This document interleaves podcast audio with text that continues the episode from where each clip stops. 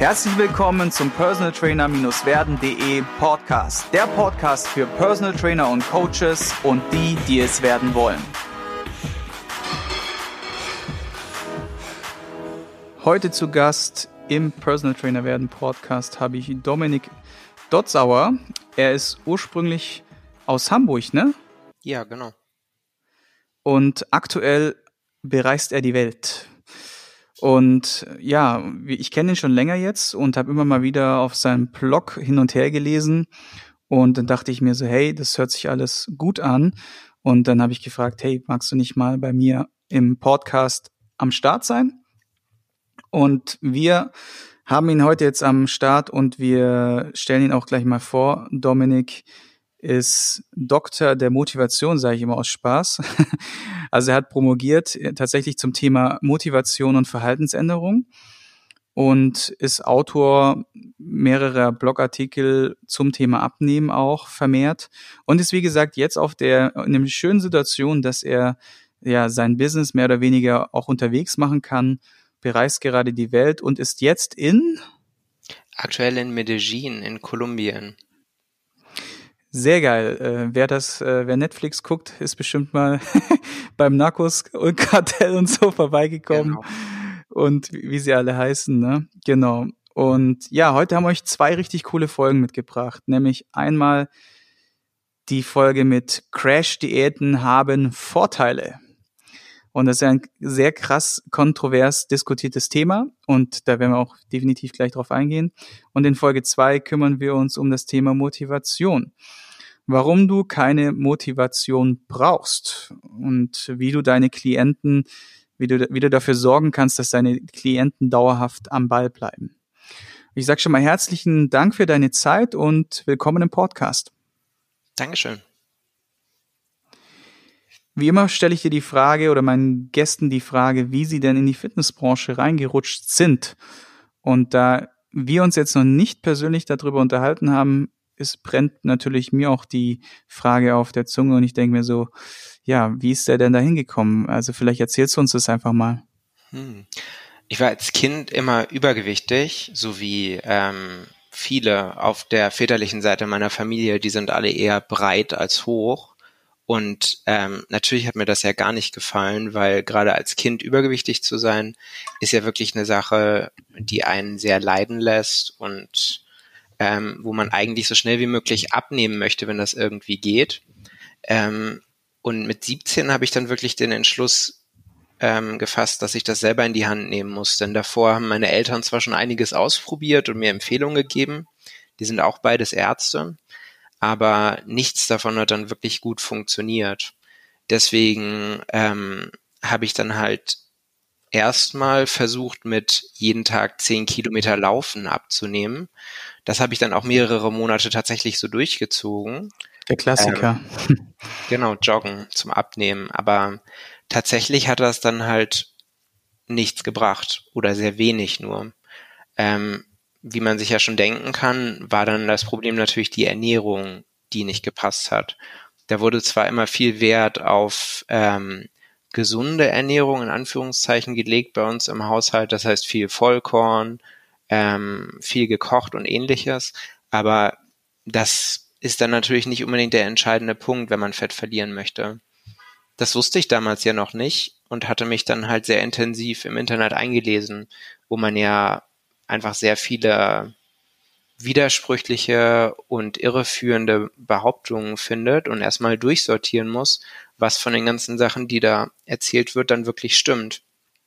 Damals hatte ich dann noch VWL studiert, ähm, aber dachte mir dann halt auch wirklich nach so ein, zwei Jahren Beschäftigung mit dem Thema, wo ich mich extrem tief dann auch so in die Materie reingearbeitet habe und viele wissenschaftliche Studien gelesen habe, dass ich ja dann letztlich auch einfach Medizin studieren könnte wenn ich mich so sehr dafür interessiere ähm, und habe dann gewechselt zu Medizin. Ähm, wobei ich mir schon damals dachte, dass ich nicht unbedingt Arzt werden möchte, weil ich schon bei meinen Eltern gesehen habe, dass diese Arbeitsweise so sehr stark fremdbestimmt und äh, eingeschränkt, wie man da dann wirklich arbeitet, halt reguliert wird auch, ne? Wäre. Genau, also man hat sehr viele gesetzliche Regulationen, die einen mhm. einschränken, aber es gibt auch viele so soziale Einschränkungen, weil man halt gewisse Sachen einfach als Arzt auf eine gewisse Art und Weise zu machen hat.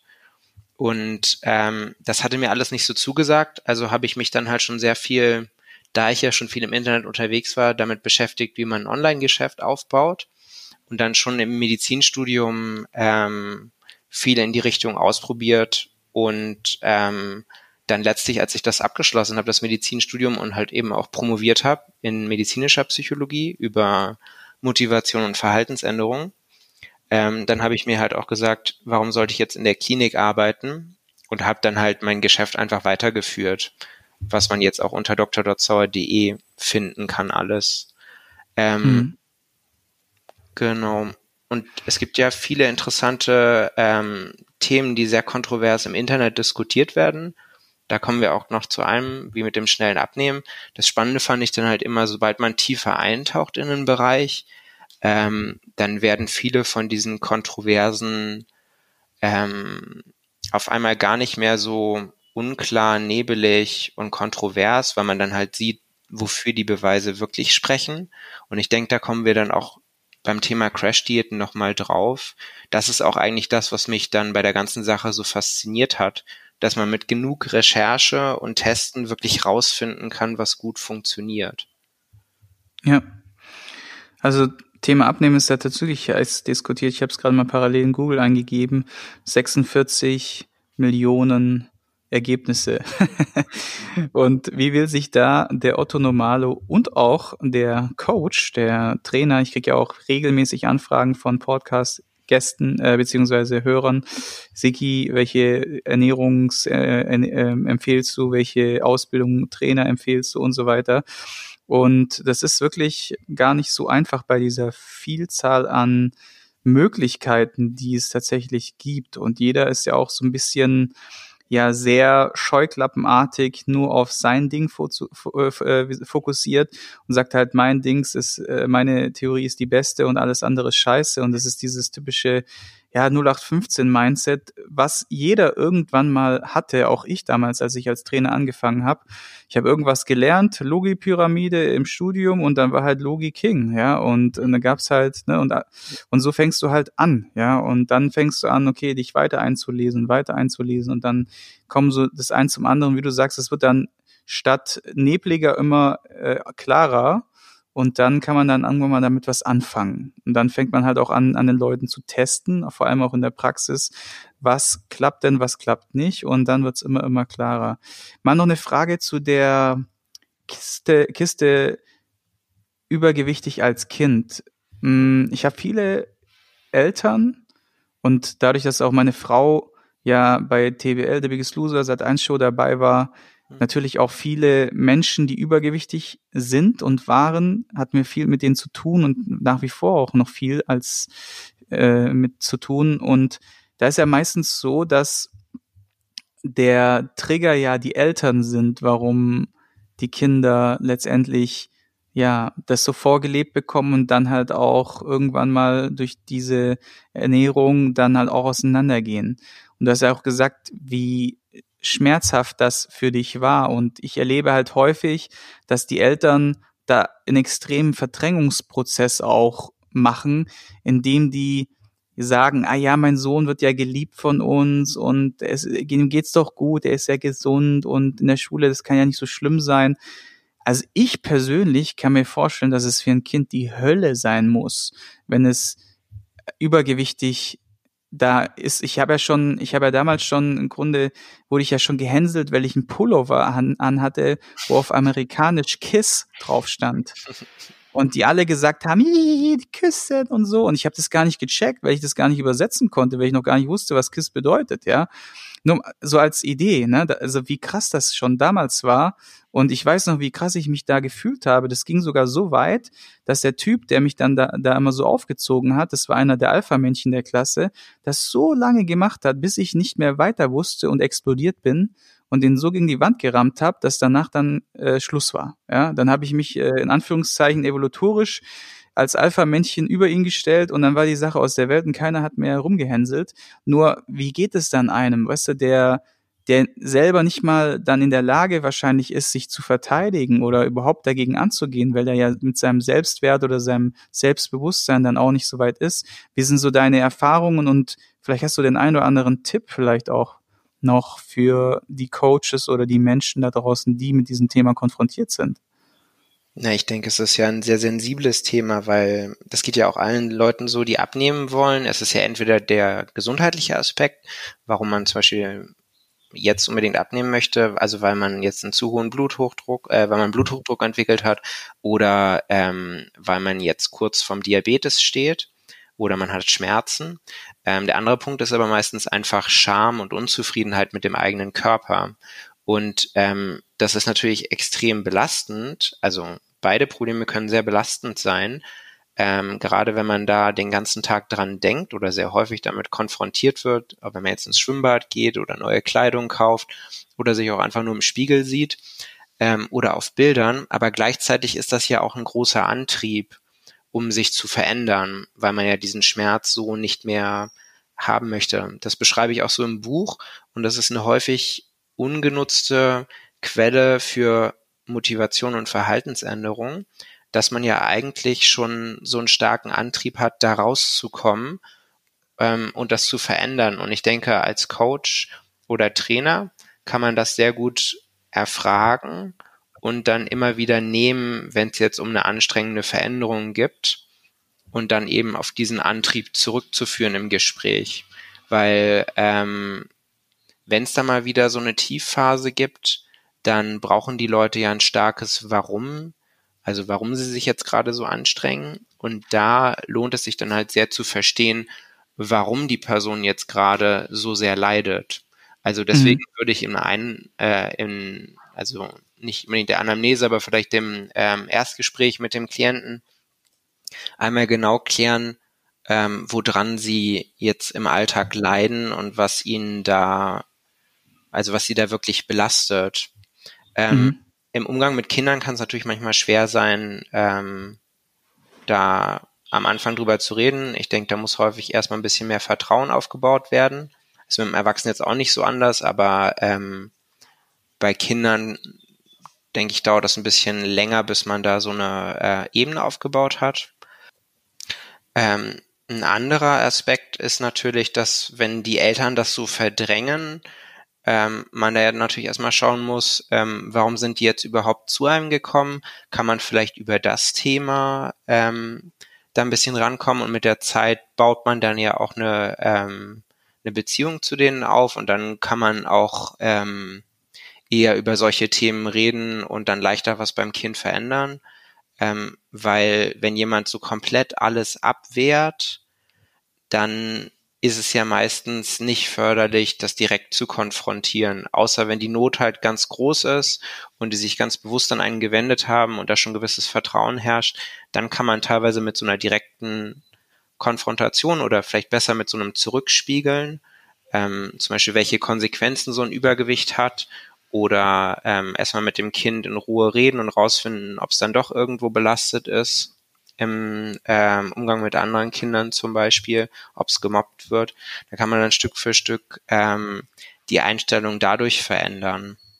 Ähm, man muss natürlich auch gar nicht unbedingt die Einstellung verändern, sondern man kann ja auch einfach das Verhalten verändern, wenn man jetzt mit dem Kind zusammenarbeitet, trainiert und dann in der Familie ähm, die Ernährung schafft umzustellen, dann wird ja auch abgenommen und ähm, häufig, wenn das dann funktioniert, verändert sich da dann auch die Einstellung zu dem Thema, weil die Abwehr existiert ja auch einfach, weil ähm, man sich mit so einem Thema überfordert fühlt und hilflos. Und wenn man jetzt denkt, man schafft das gar nicht, das zu ändern, dann ist es natürlich für einen angenehmer, sich das Thema ja praktisch bewusst oder unbewusst schön zu reden und dann tut das ja auch nicht mehr so weh. Ja, vielleicht noch ein, eine Frage, wie deine Erfahrungen da sind, bevor wir jetzt zu dem Thema Crash-Diäten direkt äh, übergehen. Wenn jetzt Leute, die du redest mit ihnen, sprichst mit ihnen, sorgst für diese Verhaltensänderung und die dann allerdings nur kurzfristig eintritt und sie dann wieder genau in ihre Muster zurückfallen. Wie gehst du in solchen Momenten um? Versuchst du irgendwie herauszukristallisieren, ob es da vielleicht noch einen anderen Wirkungsgrad gibt oder einen anderen Faktor, der da eine Rolle spielt oder gehst du da oder oder versuchst du das Verhalten dann nochmal anders anzugehen oder wie sind da wie, wie sind da so deine Vorgehensweise? Hm, also in, in, meinem Buch Automatisch abnehmen habe ich ja auch so einen ähm, genauen Prozess beschrieben, also Schritt für Schritt, wie man mit so einem, also ich nenne das dann einen Ausrutscher umgeht, ähm, weil häufig, also viele Leute neigen ja dazu, zum Beispiel wenn es bei der Ernährung einen Ausrutscher gibt und man halt was anderes gegessen hat, dann so eine, jetzt ist es sowieso eh egal, ähm, Einstellungen zu entwickeln und dann halt noch mehr in sich reinzustopfen und zu sagen, ja, die Diät habe ich jetzt nicht geschafft, die Ernährungsumstellung hat nicht funktioniert, jetzt ist es sowieso egal. Mhm. Ähm, und damit ist man dann natürlich in so einer Negativspirale drin, wo man praktisch lernt, ähm, ich schaffe das alles nicht, ähm, ich kann mich daran nicht halten, ich bin faul und undiszipliniert. Und dann wird man ja auch beim nächsten Mal, weil man ja weniger Vertrauen in die eigenen Fähigkeiten hat, sowas durchzuziehen, auch eher scheitern und früher aufgeben und fühlt sich noch hilfloser. Mhm. Ähm, der Prozess, den ich dann da mit Klienten verwende, ist, ähm, ich gehe das einfach mal kurz durch, ist ähm, erstmal komplette Akzeptanz der Situation. Mhm. Das ist ja häufig nicht das, was man wirklich macht. Sich das ähm, halt eben so anzuschauen, wie es auch wirklich passiert ist und das auch emotional so anzunehmen, statt damit ganz viel zu kämpfen. Das spart ja schon mal ganz viel Energie mhm. und man fühlt sich dann auch gleich eine Ecke besser. Mhm. Ähm, dann empfehle ich immer Selbstmitgefühl, was jetzt nicht Selbstliebe ist, sondern mit sich selber so umzugehen, wie man mit einem wirklich guten Freund oder einer wirklich guten Freundin umgehen würde.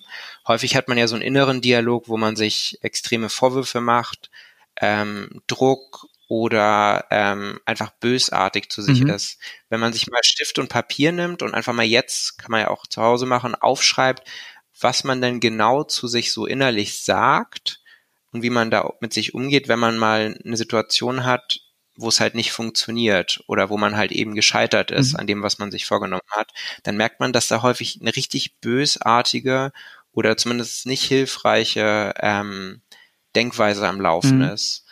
Ähm, und das Gegenteil wäre halt, wie würde man mit jemandem reden, wenn man ähm, gut befreundet wäre mit der Person? Also mhm man würde da Mitgefühl haben, aber man würde wahrscheinlich auch ehrlich sein. also dementsprechend sollte man ja dann auch mit sich selber so umgehen. Und das ist ja auch der große Wert von einem Coach, dass das ist ja auch wie ein Coach dafür sorgt, dass das Verhalten wirklich geändert wird, indem er ja neben einem positiven Vorbild für den Klienten ja auch ähm, in so einer Situation dann da ist und das Verhalten verändert, indem er ja dann praktisch auch sagt, dass das gar nicht so schlimm ist, aber dann trotzdem nicht einfach den Klient das irgendwie machen lässt, sondern dass dann der nächste Schritt Ursachen findet für das Verhalten, weil stellenweise ist ja auch einfach so, dass man viel zu lange nichts gegessen hat, das Falsche gegessen hat oder dass man ein Stressesser ist oder es irgendeine andere emotionale belastende Situation gab, jetzt einfach mal ein Beispiel vom Essen mhm. und deswegen es nicht geklappt hat. Mhm. Und das wird häufig dann auch übersehen, weil die Leute dann immer versuchen, mit mehr Disziplin und mit äh, Selbstvorwürfen und Druck irgendwie ähm, sich da bei der Spur zu halten. Das Problem ist ja aber, als Mensch sind wir ja freiheitsliebend und wollen ja nicht ähm, fremdbestimmt und kontrolliert werden. Und wenn wir uns selber dann so behandeln, dann funktioniert das maximal kurzfristig, beziehungsweise eben so lange, wie wir diese Kontrolle aufrechterhalten. Aber sobald mal wir einen schwächeren Moment haben, müde oder erschöpft sind, dann brechen wir ja dann genau ins Gegenteil aus und dann ähm, führt das dann bei vielen Leuten zu so richtigen Fressattacken. Mhm. Genau. Dementsprechend ist halt die Ursachenanalyse und dann Lösungen zu finden, die dauerhaft funktionieren, da können wir vielleicht ja später nochmal drauf eingehen, ähm, sind dann der Schlüssel, damit das dann halt weniger oft vorkommt. Mhm. Sehr cool. Auf jeden Fall ein paar coole Einblicke und definitiv auch Ansatzpunkte für uns als Coaches oder auch Berater in der Form. Und jetzt geht es ja um das Thema Crash-Diäten haben Vorteile. Viele verteufeln ja die Crash-Diät und mit Sicherheit gibt es Konzepte oder Verhaltensweisen, die nicht zu empfehlen sind. Allerdings gibt es wahrscheinlich auch Strategien. Und wir haben selber auch ähm, ein Konzept, was auf 14 Tage basiert, wo wir äh, ganz intensiv reingehen, mh, wo wir seit Jahren sehr, sehr viele Erfolge generieren und auch nachhaltige Erfolge generieren. Deswegen die Frage, wie also warum ist dein Statement, Crash-Diäten haben Vorteile und was hast du uns da mitgebracht?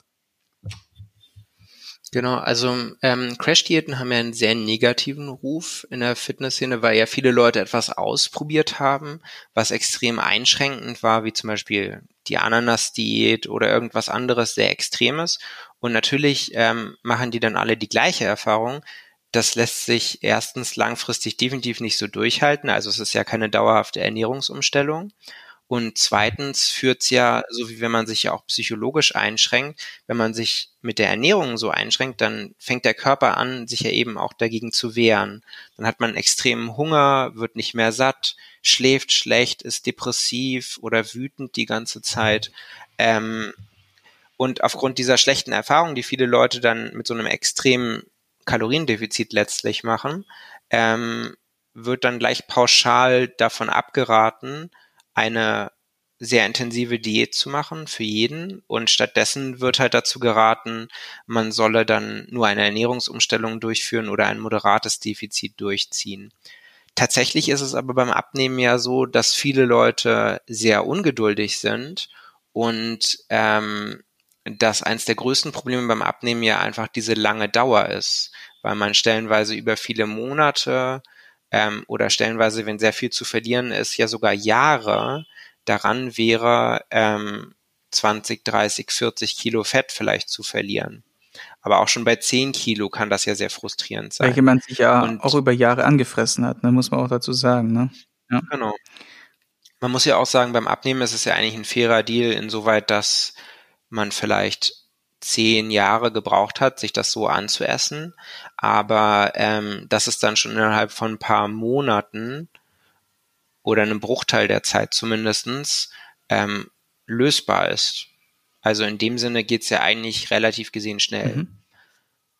Ähm, gleichzeitig ist ja auch das Interessante, ähm, dass natürlich solche Kohlsuppendiäten oder so sehr einschränkende Diäten, wo man nur ein Lebensmittel isst, was man dann stellenweise danach auch nie wieder essen möchte, ähm, dass diese Diäten ja auch nicht gut funktionieren, weil es da an vielen Elementen fehlt, die ähm, zum Beispiel dann in der Adipositas-Therapie, also in der Therapie von besonders starkem Übergewicht, ähm, erfolgreich getestet wurden. Man merkt halt, ähm, um dauerhaft abzunehmen, ohne Muskeln zu verlieren und ohne dem Körper zu schaden, gibt es so ein paar Grundprinzipien, die man befolgen muss. Und das ist dann vor allem die Eiweißzufuhr, die Mikronährstoffzufuhr, also dann vor allem auch Gemüse, ähm, dann eine Versorgung mit gesunden Fetten, also Omega-3-Fette und ähm, neben dem ist dann für den Muskelerhalt vor allem eine Form von Widerstandstraining, also zum Beispiel Krafttraining ähm, nötig. Und ähm, wenn die Kriterien alle erfüllt sind, dann ist so eine Form von ähm, Diät zwar intensiver und schneller als so eine 20% Defizit oder ähm, 500 Kalorien Defizit Diät, ähm, aber es geht auch wesentlich schneller. Und gerade wenn man viel Körperfett hat, dann ist das ja auch eigentlich ähm, sehr gut durchzuhalten. Viele Leute erleben ja auch, dass sie wesentlich weniger Hunger haben oder das Gefühl von Einschränkungen, wenn sie sowas Extremes machen, wenn sie noch einen relativ hohen Körperfettanteil haben ähm, weil der Körper ja auch noch viel leichter ähm, das Fett freigibt, als wenn man schon relativ schlank mhm. ist. Es gibt ja letztlich lauter Überlebensmechanismen, die anspringen, je schlanker man wird, ähm, vor allem aufgrund des, Hormon, äh, des Hormons Leptin, weil Leptin ähm, so eine Art Thermostat im Körper ist. Das wird von den Fettzellen ausgeschüttet und dementsprechend je weniger Fettzellen man hat, desto oder je leerer die Fettzellen sind, desto ähm, weniger Leptin wird ausgeschüttet. Und das führt dann dazu, dass wir uns immer hungriger fühlen, uns immer weniger bewegen wollen ähm, und dadurch natürlich auch immer weniger Fett verlieren können. Also es ist praktisch ein sich so ähm, ein sich selbst beschränkender Prozess, weil man ja nicht endlos Fett verlieren soll, weil man ja dann einfach, beziehungsweise abnehmen sollte, weil das Gehirn ja dann einfach merkt, oh Gott, wir nähern uns gerade hier dem Ende unserer Reserven mhm. und dann springen diese ganzen Mechanismen an, die man dann merkt, also der Hunger, die Lustlosigkeit, äh, die Müdigkeit und all sowas und der gesteigerte Appetit, die es ja dann auch wirklich so schwer machen, abzunehmen. Mhm. Ähm, aber wie gesagt, solange man noch einen relativ hohen Körperfettanteil hat, ist es für viele Leute dann tatsächlich so rum, ähm, das muss man halt immer austesten mit dem Klienten, ähm, sogar leichter abzunehmen, weil man halt eine klare Einschränkung hat von dem, was man dann halt isst und was man nicht isst. Und ähm, weil der Körper, man ist dann auch praktisch in der Ketose, ähm, in so einem Zustand noch ähm, keinen so großen ähm, Appetit praktisch aufweist. Ähm, was halt wichtig ist bei solchen Diäten zu beachten, ist ja eben vor allem, dass man eine gewisse Lebensmittelauswahl hat. Also halt eiweißhaltige Lebensmittel mit möglichst wenig anderen Kalorien und ähm, also möglichst wenig Kalorien aus Fetten und Kohlenhydraten ähm, und dann einen Haufen ähm, ballaststoffreiches, aber stärkearmes Gemüse zuführt. Ähm, der Witz daran ist ja auch, dass das eine gute, ähm, ein guter Start ist für eine dauerhafte Ernährungsumstellung, weil ja letztlich alle ähm, guten, langfristig durchführbaren, gesunden Ernährungsformen haben ja an sich, dass man da ähm, mehr unverarbeitete Lebensmittel isst. Oft ist es auch eine höhere Proteinzufuhr, die sehr sinnvoll ist für viele Leute, weil viele einfach zu wenig Eiweiß essen. Und ähm, eine höhere Gemüsezufuhr. Und im Rahmen von so einer aufgezogenen Crash-Diät oder so einem schnellen Abnehmprogramm ähm, hat man ja schon den Beginn einer Ernährungsumstellung, die eben dann ja auch das zweite Problem, wie halte ich das praktisch langfristig mitlösen kann das ist ja dann auch das große Problem bei Crash-Diäten, dass man ähm, im Anschluss an eine Crash-Diät, nehmen wir jetzt mal eine Ananas-Diät, aber auch eine schlau durchgeführte Diät mit genug Protein, Krafttraining und ballaststoffreichem Gemüse, ähm, wenn man da zu seinen alten Gewohnheiten zurückkehrt, kehrt, dann wird man natürlich auch einfach wieder ähm, zunehmen. Mhm.